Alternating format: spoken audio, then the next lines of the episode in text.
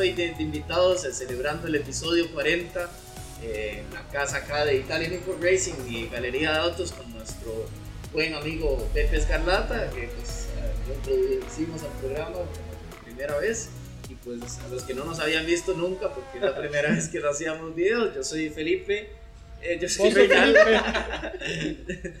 Felipe allá a este extremo y está Francisco. Bien. Entonces, eh, bienvenidos a este episodio donde vamos a hablar un poco de, de Baku después de este gran premio tan emocionante que tuvimos y vamos también a tocar un poco de todos los temas que vienen ahora previo a, la próxima carrera en Paul Así que bueno, Pepe, ¿cómo estás? Primero para recibir.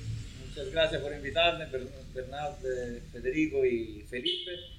Por dicha ya lo hicimos, era tiempo y queríamos reunirnos, ¿verdad? Es muy bueno porque lo seguimos en transmisiones, yo hago la mía, entonces era bueno ya reunirnos, claro. más con la amistad que tenemos y muchas gracias aquí por invitarme y bienvenido a, nuestra casa. Claro, y era así bastante, hace bastante tiempo que estábamos tratando de hacer esto, pero bueno, ¿qué, ¿qué, tal ustedes? Bueno, hey, todo bien, este, este episodio hemos durado un poquillo, pero era la sorpresa que queríamos hacer desde hace rato de venir a este chuzo lugar, y eran un montón de carrazos que hay eh, y hasta un montón de carritos de colección, gorras que tiene Pepe por acá, chivísimas. Entonces, bueno, vamos a empezar de una vez a hablar de, esto. Eh, primero, ya hablemos de, lo que fue la quali, ¿verdad? Que fue una quali un poco accidentada. Eh, se detuvo temprano la Q1 por un choque que tuvo Lance, ¿verdad? Donde sacaron bandera roja. Giovinazzi un poquito después casi que, que copiaba el, el, choque de Stroll provocando otra roja e inclusive de esas banderas rojas y esos choques a la basura las flying laps de un montón de otros pilotos, ¿verdad? Entonces, eh, algo ya pasando a la Q2, digamos, eh, varios o casi todos los pilotos optaron por los compuestos suaves, ¿verdad? Igualmente, Danny Rick, ¿verdad? Terminando en el muro, causando una sesión que terminó un poquillo antes, en donde inclusive Betel se quedó fuera de Q3 por menos de una décima.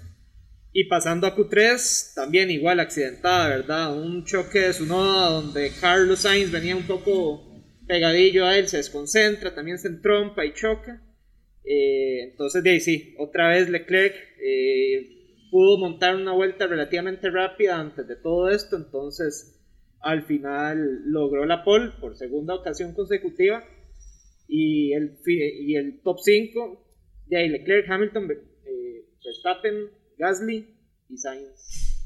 Entonces de yo no sé, ¿qué pensaron de esta cual? Estuvo reaccidentada. y larga. ¿Verdad? Todas estas banderas rojas al final lo que hace es extender una sesión que por lo general es corta y más emocionante. Yo veo estas pausas como que me quitaban un poco la concentración, venía algún piloto en flying lap, otra vez otra bandera roja o otro accidente, también fue interesante ver a Vettel sufriendo por no pasar a Q3, ¿verdad? Que teníamos como años los últimos de él en Ferrari que eso no era un problema que él tenía, ¿verdad? en los sábados y ya desde Mónaco que vemos que Aston Martin y, y Vettel ya toman confianza, me parece que ya están llegándole un poco al carro de este año, que tal vez les costó un poco más de lo que querían por todo el tema, ¿verdad? Que se hablaba a principio de temporada, los cambios técnicos que se hicieron para este año que los afectaron de más. Y bueno, al final eh, una segunda pole para Leclerc, que esta vez eh, sí pudo largar el domingo, pero bueno, no fue tal vez el resultado que quería Ferrari. Pero yo creo que ya les da un poco más de confianza. Ya vieron que no solo en Mónaco pueden, sino también en otro circuito, aunque sigue siendo callejero, ¿verdad? Es un poco distinto a Mónaco como circuito como tal. Claro, Pepe, como, como vos como italiano, me imagino que ahí siempre con Ferrari, porque te está haciendo muy buenos pasos hacia adelante, ¿verdad? De hecho, yo creo que este año se hizo un gran, un gran paso adelante con Ferrari. Si consideramos la parte motorística, seguramente hicieron como un milagro. El estaban con 50 caballos menos y, estaban, estaban, para decirlo así, como lo decimos nosotros en la calle, prácticamente, ¿verdad? Y este año ya están dando sus frutos porque se concentraron mucho en la parte de motorística y algunos ajustes de, de, chasis y todo. Y sin duda, en la, en la vuelta seca, eh, la vuelta rápida es bastante rápido Ferrari. El problema es el paso de carrera, que todavía tiene un déficit y un handicap de 25 caballos respecto a Mercedes, ¿verdad? y un poco de Honda este año hizo también un gran paso adelante como motorista, hicieron, eh, aparte considerando el gran chasis de Adrian Newey, ¿verdad? Le metieron más potencia a ese, caba- eh, a ese motor y bueno, parece que ya en la próxima semana vamos a tener más caballaje más por Honda, dijeron. ¿De verdad? Ah, en serio. Por ahí, unos 10 caballos de más parece, entonces se van a... Y a 10, favor. a- a 10 hacen la Se diferencia. hace Claro. mucha diferencia. Cuando son ¿verdad? tan parejos entre todos Sí. los motores, 10 es Sí, mucho. Y el último motor de este año Renault, que ahora resulta el más lento, el año pasado Sí, era, claro. era Ferrari, ese año ya... Eh, Inclusive salió Helmut Marco diciendo que él dudaba de la forma de Mercedes, ahora que tiene un motor, digamos, en capacidad de estar luchando contra Mercedes, él dudaba si verdaderamente Mercedes era tan superior como antes porque él piensa que a puro motor y nada más le ponen mucha carga y pues simplemente así puede tener lo mejor de ambos Sí, con recta y- sabemos y que no es así, ¿verdad? Que no es tan fácil. ¿verdad? Eh, exacto, pero, pero sí, Pero eso la, salió las revelaciones siempre de la blada de Marco Sí. siempre nos dejan muchas cosas. Sí, ¿verdad? siempre son muy entretenidas. Los comentarios de él no hay que perdérselos nunca. Claro, no, para nada, jamás. Sí, sí. Siempre controversiales y picantes, ¿verdad? Viendo qué genera Sí, en el ambiente. Exacto, exacto. Y, y bueno, y en la carrera, ¿no? Que pues con la pole de Leclerc pensábamos que tal vez podía estar ahí peleando adelante Leclerc, que ya en vuelta 4 iba a cuarto, o sea, Sí, para atrás. Sí, exacto. El paso de carrera no estaba. Sí. No, y, y buenísimo, hablando de la carrera, la salida de Checo, ¿verdad? Que pasaba de P6 a P4 eh, en, en la pura salida o un poquillo más adelante. Hamilton, ¿verdad? Bueno, esa primera mitad de la carrera yo digo que estuvo como relativamente normal, entre comillas, ¿verdad? Eh, se- segundo Verstappen, Pérez ahí venían, ¿verdad? Pasándole eh, a Leclerc más o menos en vuelta 7. En vuelta 11 Hamilton entró a los pits y a final de cuentas puso los hards y no pudo, no, no le salió el undercut que, que quería hacer, más bien el, el Red Bull, ¿verdad? Pasó a tomar el liderato un poquillo después, aprovechando esa situación de Hamilton en pits. Eh, igual Pérez eh, le, pudo pasar en pits a Hamilton. Y para vuelta 30 es donde ya la carrera empieza a hacer un cambio eh, considerable, donde se estrelló durísimo, ¿verdad? Stroll en esa recta por ese pinchazo ya en la trasera izquierda y se fue contra el muro. Eh, eso sacó el safety car. eh, se relanzó la carrera más o menos como en la vuelta 36. Hamilton atacando a Pérez, ¿verdad? Al final no pudo rebasar. Eh, Vettel cuarto, Gasly quinto, etc. Y en vuelta 46, a donde todos pensamos que ya la carrera estaba tal vez casi que. que Sentenciada con- ya. Sentenciada. Ya, sí. Eh, Dave Verstappen de, se fue un, un- un golpe horrible ahí también, similar a lo que tuvo Stroll. Eh, también la misma llanta, trasera izquierda, ¿verdad? Lo que pasa es que iba a 300 y pico kilómetros por hora, nada que hacer. Eh, inclusive ahí pateando llantas, ¿verdad? Pegándole a Sí. los guardrails y todo. Entonces, eh, de ahí sacaron el safety car y la bandera roja, faltando que unas 5 vueltas más o menos para el final de la carrera. que como sugerencia, digamos, ahí en esos audios que pusieron en la transmisión, y yo también, digamos, cuando estaba viendo la carrera, dije, aquí sería lo correcto, aunque no sería una decisión, digamos, eh, que fuera la misma que pasó con el mismo incidente de, de Stroll, pero sí la bandera roja vino a proteger en términos de seguridad a todos los que ya tenían llantas prácticamente gastadas y que se estaba viendo un, pues un patrón. Inclusive salió a relucir que Hamilton era el siguiente en la Hamilton tenía un corte en la llanta también. Bueno, en la transmisión vimos a Jonathan Whitley, eh, que es el, creo que el director deportivo de Red Bull, tener una conversación con Michael Massey, ¿verdad? Estas conversaciones que ahora Exacto, estamos teniendo entre equipos y la FIA, que son muy interesantes. Whitley sugiriéndole a, a Massey poner roja, que todos los equipos Claro. cambien llantas, por eso mismo que decías vos, de proteger un poco la integridad de los pilotos. Pero muy interesante me parece esto, este aporte que tenemos ahora de las conversaciones equipo FIA. Claro. Bueno, equipo Michael Massey, que es el director de equipo, ¿verdad? Que nos da un insight que tal vez antes no teníamos. Sí, totalmente.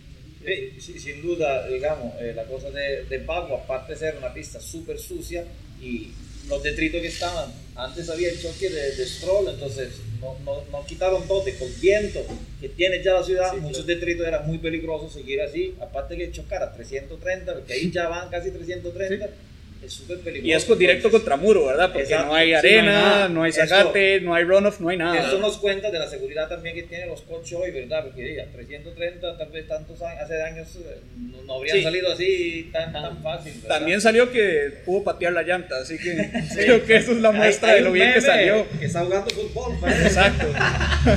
Bueno, y, y precisamente después de este, de este, de esta banderazo, ¿verdad? Bandera roja, una pausa de unos 35 minutos y se relanza la carrera desde, desde grilla parada, ¿verdad? Fue un mini sprint, realmente. Algunos lo criticaron. Sí. Algunos lo criticaron, a mí me parece que estuvo bien hecho, Sí. estaba dentro de las reglas, no, me parece que no había por qué hacerlo diferente.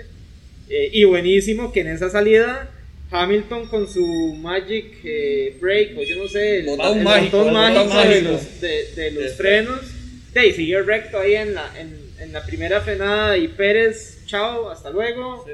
Y de ahí siguió a ganar la carrera, que me parece que, Que- que lo logra afianzar como ese único segundo Red Bull, ¿verdad? Que está llegando adelante, que era lo que, lo que queríamos ver hace un par de años. Y lo que ellos querían ver. Sí, sí, sí. Siento que puesto así es un poco injusto con la forma en la que se vio Pérez en todo el fin de semana. O sea, porque si decimos, bueno, es que Pérez ganó. porque-. Sí, no fue que se la encontró. Pérez ganó porque se, se, eh, se estalló Verstappen y porque Hamilton siguió recto. Sí y no, porque o sea, yo creo que Pérez ganó los, los segundos libres, quedó segundo en los terceros libres. Y- y- Estaba en la carrera para hacerle el overcut a Verstappen porque Claro. la vuelta en la que él entró, el inlap, digamos, fue un segundo más rápido que la que Verstappen hizo. Y si la parada le hubiera salido igual que la de Verstappen, estaba para pasarle a Verstappen en pista. El ritmo de carrera de Pérez fue mejor que el Sí. de Verstappen. Sí, claro. Para mí lo mejor que pasó en esta carrera es lo que queríamos ver del segundo piloto de Red Bull, que es que pone a Mercedes-Benz en una posición donde no puede hacer cambios estratégicos tan fácilmente, porque tiene un segundo Red Bull a- ahí. Bueno, y Y no que tienen, y no tienen y no tiene su segundo Mercedes. Bueno, por eso, sumado que en esta carrera que Bottas estaba, como dijo Pepe, se quedó en Sí. Finlandia. Y se revirtieron los se quedó en el aeropuerto. Sí. No, y la cosa buena es que prácticamente eh, de- Pérez demostró y ahora pudo, eh, que puede hacer lo que ganar carrera, estar cerca de, de su compañero como nadie lo había hecho los otros y puede poner en la mesa el nuevo contrato para el próximo Sí. año. Yo creo que ya, ya estamos. Él había dicho que quería seis carreras para Cinco, acomodarse al había carro, dicho, cinco, cinco. Sí, sí. Entonces yo creo que sí hay que apoyarlo y esperemos Claro. que le den un, año más. De, de, de hecho, podemos pasar a hablar un poquillo de ese tema, ¿verdad? De la potencial renovación de, de, de Checo y probablemente la no, la no renovación de botas a Mercedes. y que cae, digamos, en un punto apenas donde estaba en especulación ambos. Sí, los dos. Y justo en esta carrera, ambos tienen la carrera, bueno, en el caso de Bottas, que no hubiera querido, y en el caso de Pérez, que sí le calza perfecto con, con Sí, la plan. soñada, la soñada. Claro, es apenas la sexta carrera en el año Sí. y eh, todavía estamos lejos del, o algo lejos de la pausa de, de verano, que es, se supone donde normalmente ya El tienen contrato. como, se empiezan a, a, a aterrizar todos los contratos hacia el año siguiente. Estamos en cuarto todavía del campeonato. Solamente en Monza, donde se reúnen patrocinadores de escudería Sí. y firman los contratos. Esa ahí es la, es la parte donde se reúnen todos, ¿verdad? Sí, de hecho sí. Pero sí eh, va a caer, digamos, muy interesante como ese movimiento pilotos porque cada vez es más fuerte el rumor de que Bottas no va a seguir. O sea, eso ya empieza a sonar cada vez más fuerte. Que, que, Russell. Mercedes, que Mercedes del todo, exacto, que Mercedes del todo no sigue y que, y que Russell es el que viene. Y que no lo quiere Hamilton, ¿verdad? Sí. Hamilton Sí. no lo quiere, No Russell. creo que le vayan a preguntar en esta vez. Porque y lo otro con lo del tema botas es que no solo suena, sino que suena de medios tal vez un poco más fiables. Eh, ya comentábamos en, en nuestro Instagram esta semana el rumor justamente esto de botas y venía de Sky Sports Italia, que no es verdad. Eh, no quiero decir nombres de otros medios, especialmente ingleses, que les encanta la controversia, pero al final no es información en la que se pueda confiar.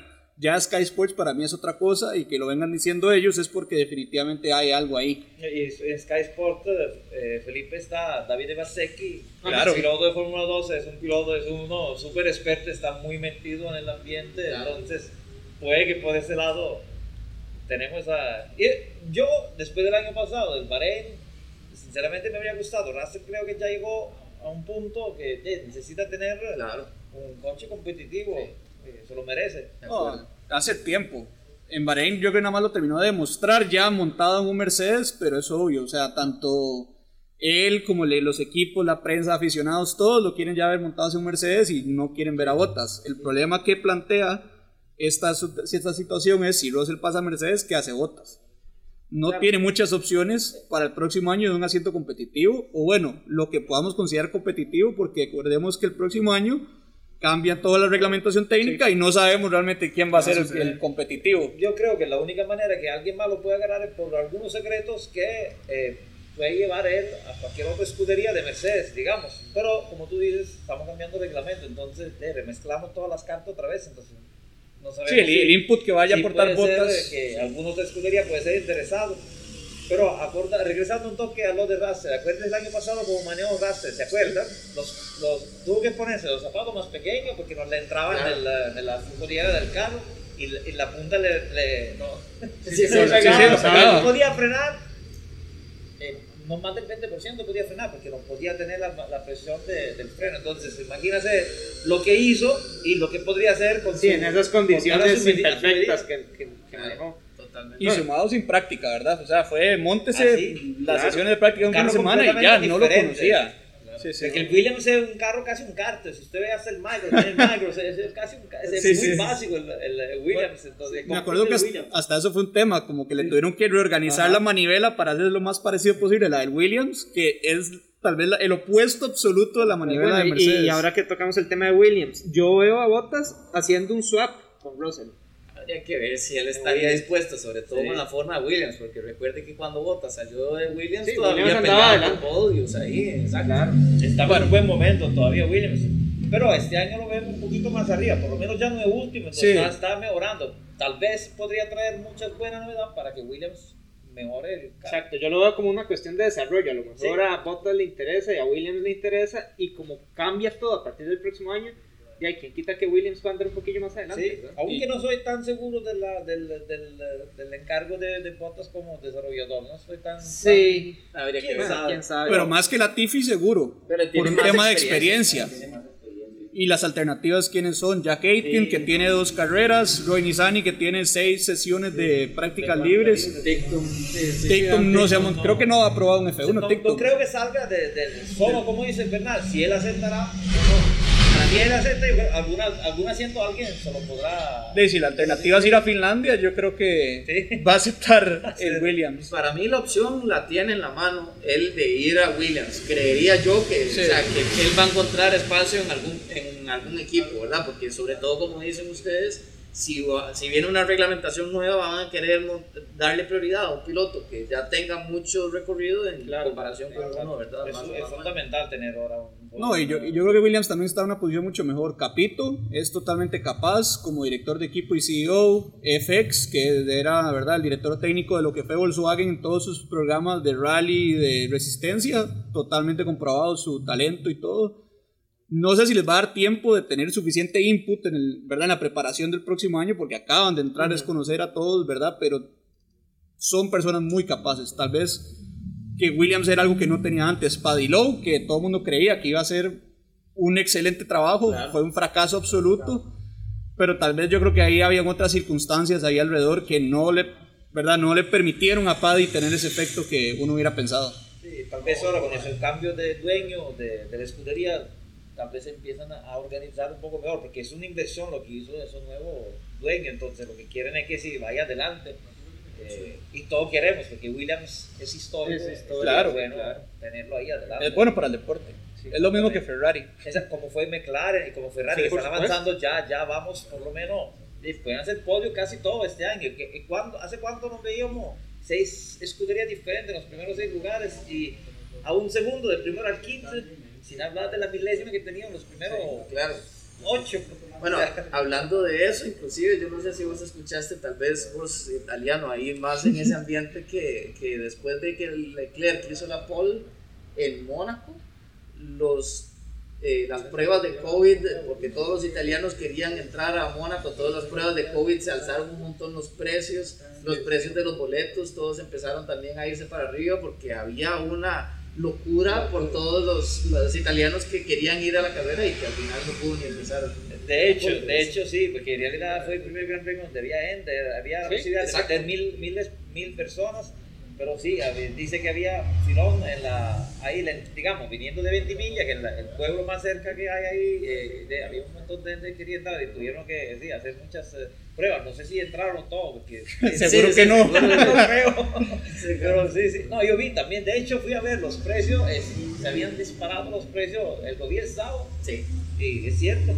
una, una cosa que no tocamos, aquí lo tenemos apuntado, que queríamos hablar era que qué va a pasar en Red Bull eh, si Checo, digamos, firma otro año más y después le limita un poco ese subidón a algunos de los que están al Tauri ahorita, con la escalera de todos los pilotos de, de, Red Bull, ¿verdad? Me imagino yo que en algún momento, si van a querer subir algún piloto de Junior al Tauri, eh, habría que ver qué pasa con Pierre y con Yuki, ¿verdad? En uno o dos años. Porque, porque ellos dos no creo en ese momento, porque Tsunoda demostró un poco, ahora está como, bueno, hizo mejor en Baku, sin duda. Pero a Gasly yo siento que él se siente muy cómodo donde está. Pudo ganar carrera que no hizo con Red Bull, hizo podio que no hizo con Red Bull. Y hay una cosa importante que decir, el carro Red Bull lo desarrolla Verstappen a su gusto y todo. Entonces lo que llega ahí se tiene que acostumbrar y a, como quiera acostumbrarse a ese carro no tiene muchos tipos de cambios. Como le fue mal al Albon, que es un super piloto, pero le fue mal. Acá se le fue mal. No hay que era malo, que no se pudo acomodar a claro, Eso Pérez se está acomodando porque tal vez tiene un poco más de experiencia. En esos años manejado de todo y tuvo la experiencia de, de, de, ver, de desarrollar, el alfatado, el, el, Force India, como se llama, Racing, Point, y todo. Y yo creo que sí, eh, eh, es de los pilotos en ese momento que tiene más experiencia y más escudería. Entonces yo creo que eso sí, hicieron gol en ese momento. Y es que eso es lo que ellos buscaban. O sea, Red Bull por algo buscó tal vez un poco fuera de su academia, que era bastante fuera de lo habitual, pero con el objetivo de que alguien pudiera entender ese carro, que había demostrado que sus dos mejores promesas del momento no pudieron adaptarse en el momento. Entonces, esa fue la filosofía, creo yo, que, que se está funcionando de maravilla. Ha acoplado también a la poca paciencia de Helmut Marko, que además, ya se va. sí, sí, sí. Y sumemos que Checo además trae plata en la forma de patrocinadores, que ni Gasly ni, ni, ni Albon aportaban, o tal vez no tanto como por lo menos pagan el sueldo, porque el, el, el, el, sueldo, eh, todo Checo Pérez, toda vez que llega a la escudería, es, llega con, con su sueldo pagado. Sueldo pagado. Sí, sí. Entonces no es un, una carga eh, al nivel económico. Eso es, no, cualquiera va en escudería y tiene el dinero para... Claro. y más es un talento, o sea, está demostrando en realidad que, que puede estar, puede tener la posición ahí en Red Bull y todos son contentos, Horner y, y, y tener contentos esos dos es no es fácil, no es fácil. De acuerdo, totalmente. Y regresando al tema de, de lo de Alfa Tauri, que se ve que es un movimiento que tal vez puede que llegue a no pasar nada, pero sí que hay mucha especulación porque Pierre ya lleva bastantes años en Alfa Tauri y no se ve que fuera un lugar donde tuviera mucho crecimiento para poder subir otra vez al equipo Red Bull y a lo mejor hacer el mismo papel que hizo antes y encontrarse en las mismas dificultades. Entonces también como que hay mucha especulación de qué podría hacer Pierre, probablemente tenga otras ofertas de otros equipos. Eh, Yuki, que, que uno pensaría que va a estar ahí, pero pues en cualquier momento puede que no rinda y como decís vos, que a Helmut Marcos se le acaba la paciencia. Y ya con la salida de Honda, yo creo que Yuki pierde, como decir, su soporte principal para, o la razón tal vez que de peso que tenían para colocarlo ahí, que era Honda, y ya con su salida este año pierde ese, ese punto a favor. Y, no sé si vieron los comentarios que él da en, en radio. Es un súper sí. criado. Sí, sí, sí eh, lo están, eh, ya le dijeron que se tiene que calmar. Inclusive había dicho que sí, iba a, calmarse, pero el domingo pasado en Baku también empezó a, gritar. Sí, gritó feo una Entonces, eso es algo que... Y ya lo pasaron a Italia también, lo mudaron a Italia. Yo creo que ahí Franz Tost lo va a tener a mecate corto, como decimos aquí, para trabajar justamente esas situaciones. se mudó cerca de, de en Faenza, se mudó y, ya a trabajar más estrecho con los con, los, con, Tim, pero qué raro, ¿verdad? Un chiquillo así que llega y ya mal criado con y japonés, gran premio. Y japonés, japonés que normalmente son, sí, claro, que súper educados. Eh, son con paciencia, ¿verdad? Yo no me acuerdo, él era así en Fórmula 2. Seguro no había tanto contenido y tan expuesto como está ahora, digamos sí. que ahora de- los de Fórmula 1 están súper pendientes a cualquier locura que hace cualquiera para... ya es, eh, ya es, eh, de- todos están debajo de una lente de, de engrandimiento, Claro. de todo, ya no pueden hablar, ¿sabe? usted sabe la parte un poco de los, de las, eh, de los periodistas, ¿verdad? Claro.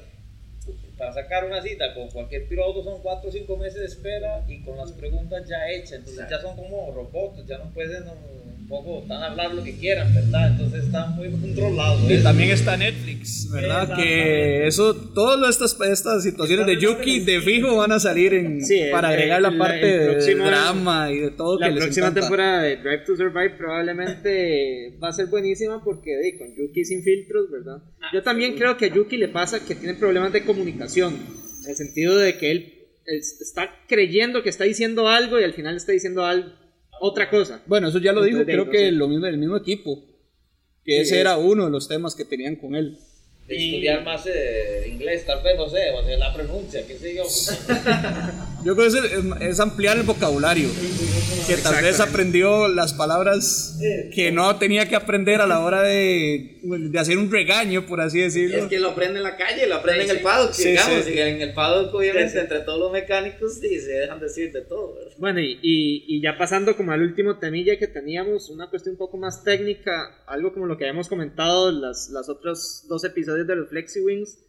Esta semana, a raíz de todo lo que pasó en Baku, de ahí la complicada situación de Pirelli, ¿verdad? Porque eh, es imposible, digamos, desde que 2014 para acá, hablar de una de estas temporadas sin una controversia, por lo menos una vez al año, que tenga a Pirelli dentro del, dentro del foco, ¿verdad? dos fallos catastróficos aquí en Baku, ¿verdad? Que Casi tres. que casi, Casi tres, tres, sí. casi casi tres, a donde inclusive hay gente que ha estado pensando en replantear otra vez aquel modelo de varios proveedores, ¿verdad? Y toda esa cuestión que hubo en algún momento con Bridgestone y Michelin. Eh, entonces, creo que ahorita, en un par de días, Pirelli su- supuestamente va a salir a, dar los resultados de su investigación. Eh, ya vimos que Max, después de que le pasó lo, lo que le pasó, dijo, Pirelli lo que va a pasar diciendo es que había alguna cuestión sucia en la pista y, se me, y- siempre salen diciendo eso, entonces de ahí que ir a pasar porque eh, es, es, es- es la seguridad de los pilotos, ¿verdad? No es, no es algo tan, tan superficial.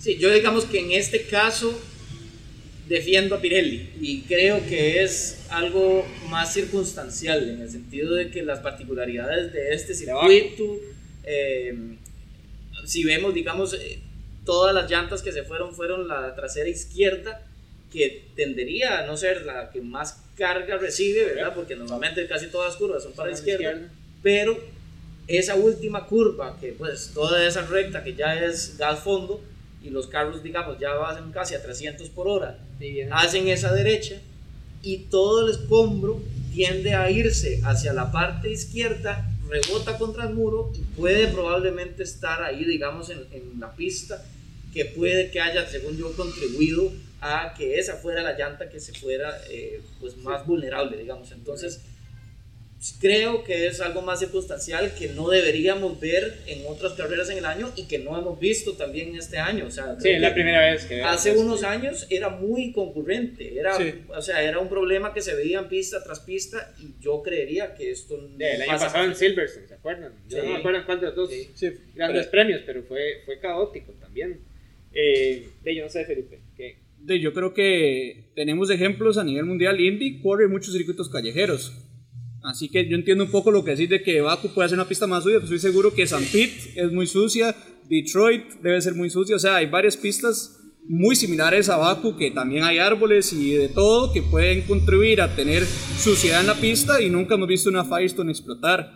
Y eso por dar un ejemplo, también Super Fórmula tiene, creo que es Yokohama y tampoco hemos visto ese tipo de problemas. Entonces, yo sí me replantearía si este es el modelo que sirve y también entender qué hay detrás de esto. ¿Será que solo Pirelli quiere poner lo que sea económico para poder ser el suplidor de F1? Y por eso es que solo tenemos a Pirelli, o verdad, ¿qué es lo que hay detrás de que estemos en esta circunstancia? Bueno, hay dos cosas, ¿verdad? Que puedo eh, decir. Primero, los otros, eh, eh Michelin, eh, Bridgestone, no, no, no, quisieron más invertir en la cuestión de Fórmula 1 porque era un gasto más grande y no podían, como que no podían justificar esto que estaban haciendo. No era tanta la entrada respecto a la... Por eso, al final quedó solo Pirelli por la fuerza económica que tiene. Pero hay que decir una cosa también, en Fórmula 1 hay mucha carga aerodinámica, no sé si han visto algunas eh, las curvas como van los carros. O sea, físicamente casi imposible pensarlo, de diseñar que un carro podría estar tan pegado con esa llanta que aguantan tanto, tanta presión. Por eso les quitaron un exacto, poco. ¿sí? Exacto, entonces,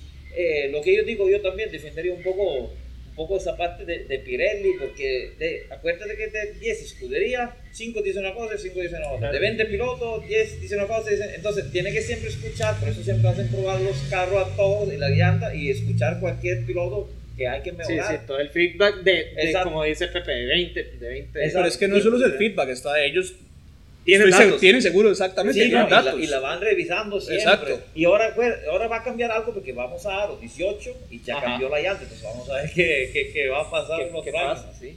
Pero eh, yo creo que sí, hay que ver si hay un defecto y reparar ese defecto porque es súper peligroso lo que está pasando. en esta parte sí, yo creo que sí hay que ver qué, qué pasa. Sí, yo, yo, lo decía porque ya hasta, hasta dónde es que vamos a llegar a defender a Pirelli si esta fuera la primera vez, yo digo, está bien, fue algo circunstancial, pero es que ya son muchos años con este tipo de incidentes que yo creo que también, ¿verdad? ¿Cuántos escenarios potenciales podemos tener donde, ah, no, es que fue por tal cosa, entonces no es culpa de Pirelli o tal cosa, no sé.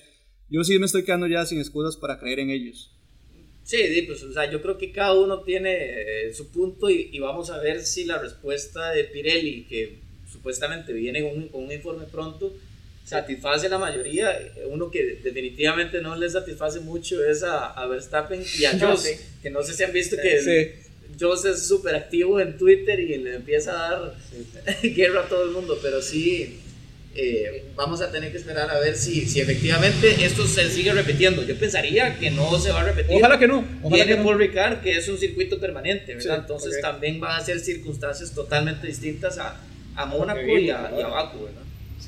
A, mí, a mí una cosa que sí me gusta más ahora, que solo tenemos un proveedor de llantas, es que es la misma llanta para todos. Antes con Bridgestone y con Michelin, si bien es cierto, de, me imagino tienen especificaciones que cumplir, de ahí son dos, son, es otra variable más que le metíamos al campeonato, ¿verdad? Eh, que podría funcionar para bien o podría funcionar para mal, ¿verdad? Funcionó para bien para seis para seis equipos en aquella vez de, de Indianapolis, y funcionó mal para los otros, el resto de los equipos y para todos nosotros que nos quedamos viendo cómo, van, a, cómo van a correr esto. Yo, yo creo Pero de, podría ser interesante si en algún momento volvemos a tener este tipo de apertura a más proveedores y todo eso con la tecnología que hay ahora, ¿verdad? Eh, sí, es que eso, es otro momento, es otro momento. Sí, pero tal vez con otros proveedores entonces empiezan todos a decir, ah, no, eh, en esa pista ganaste porque era mejor la la, Michelin. Bueno, pero ya lo tenemos hoy. Que es que mi carro se gusta más a uno que es callejero y de menos carga. y Acuérdense que los Renault de Alonso, de Fisichella, en los tiempos de Michelin se adaptaban perfectamente a Michelin. Y en algunas carreras Bridgestone le andaba súper mal a, a, Ferrari. bueno, la otra escudería que era Jordan y no me acuerdo cuál era la tercera, pero era muy poco, era, tenía muy poco. Era solo Ferrari. Eran, tres, eran seis carros, tres equipos, era yo, creería que sería ponerle una variable más a una Fórmula 1 que ya tiene mucha variabilidad y encima viene a, eh, un año con, con, regulaciones técnicas nuevas, etcétera. Se ve, por ejemplo, en Super GT, que pues tiene también diferentes eh, constructores de neumáticos y se ve entonces como algunos Así como pasa a veces con los carros ahora de Fórmula 1 hoy en día, que algunos les ponen temperatura más fácil, otros es mejor en, el, en la tanda larga, otros en la tanda corta. Entonces, viene, creería yo, si fuera a pasar, que realmente lo dudo, y no estoy yo de acuerdo, pero creo que viene como a, vendría a poner muchas más variables y a hacer una Fórmula 1 más compleja que está tratando de adquirir más audiencia y que debería de simplificarse más, digamos, para, para el entendimiento de la gente normal. Sí, lo que sí, no hay, no hay una solución perfecta. Si metemos otra variable, entonces tal vez no tenemos esos problemas, pero está ese, o sea, es verdad, hay que medir los pros y los contras y ver qué es lo mejor también. y que otro proveedor quiera. Yo creo que al final muchos se... Como yo no sé si es que quieran, yo creo que por eso, que probablemente no, no tienen la plata, ¿verdad? Sí, sí. O la potencia, sí, el brazo económico para poder estar ahí adentro. Sí, sí, va por ahí. Pero bueno, yo creo que con esto nos vamos despidiendo. Muchas gracias a todos por eh, escucharnos y vernos esta primera vez, ¿verdad? En nuestro primer episodio en video con nuestro italiano favorito hoy, Pepe, aquí desde Italian Import Racing y Galería de Autos. Por ahí, Sí, claro, y también invitarlos a seguirnos en Instagram, en todas las plataformas. Eh, también tenemos eh, eh, disponible merchandising para todos los, los, de primera fila y por supuesto también si son de Costa Rica que se den una vuelta a, Italia. Por aquí vienen un montón de cosas chidas que hay. Distribuidor oficial de Alpine Stars, de Sparco y, y, pues obviamente todo el merchandising ahora de la Fórmula 1. Entonces, Muchas gracias por recibirnos. gracias a usted, gracias por, por, seguirnos y me parece que fue bonito esta, esta, este episodio con ustedes, que era mucho lo que queríamos hacer. De verdad, gracias por, por invitarme. Podemos hacer más. Aquí están invitados de su casa, cuando quieran, para hablar y chismear de Exactamente. Muchas gracias. Bueno, hasta luego, gracias. Chao. Ah.